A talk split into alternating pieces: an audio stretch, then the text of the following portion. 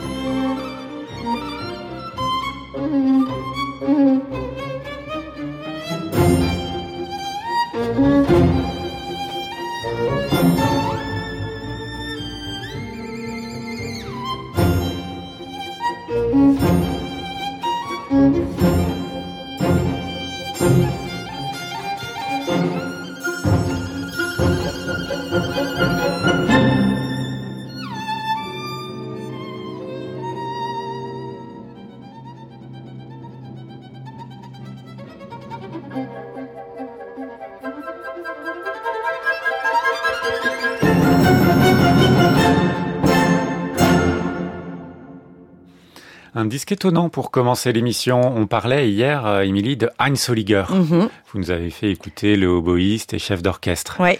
Et là, on le retrouve, euh, chef d'orchestre de l'orchestre de chambre de Bâle. Un projet étonnant autour des concertos de Lalo. Un projet qu'on doit surtout au violoniste de ce disque, Dimitri Smirnov. Je ne sais pas si vous voyez qui est ce musicien. Je, je vois parce qu'il a un look, si je puis dire, très particulier. Un look très, très moderne, très mhm. contemporain. Euh, il a été formé à la Haute École De musique de Lausanne auprès de Pavel Vernikov et il a remporté le concours Tibor Varga, le concours Yehudi Menuhin et il avait eu le troisième prix au concours euh, Long Thibault en 2018 quand Renaud Capuçon était président du jury. Il enregistre ici donc les concertos pour violon de Lalo. On vient d'entendre le numéro 1, des concertos qui doivent beaucoup à Sarasate, Pablo de Sarasate, mais surtout l'intérêt de ce disque c'est le concerto euh, russe de Lalo. Je ne sais pas si vous le connaissez. Ah non, concerto pour violon, il les entend, mais le concerto russe alors donc, en fait, fait, Lalo s'était inspiré de plein de mélodies folkloriques et notamment une collection de 1000 chants populaires russes publiés par Rimsky-Korsakov.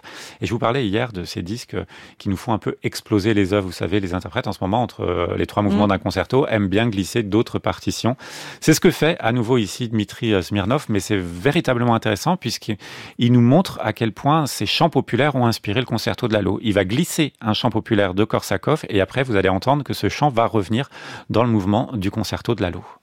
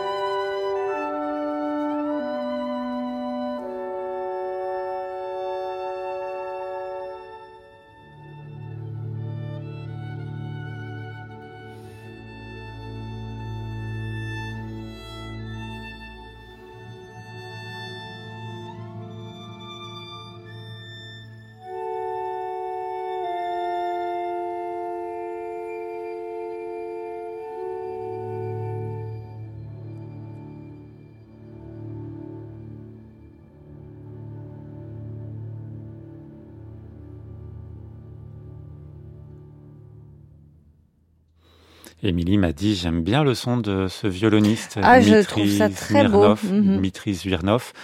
Il y, a, il y a un côté un petit peu improvisateur aussi, il y a mm. quelque chose de presque populaire dans sa façon d'aborder le violon. Très beau disque, les concertos donc de Lalo.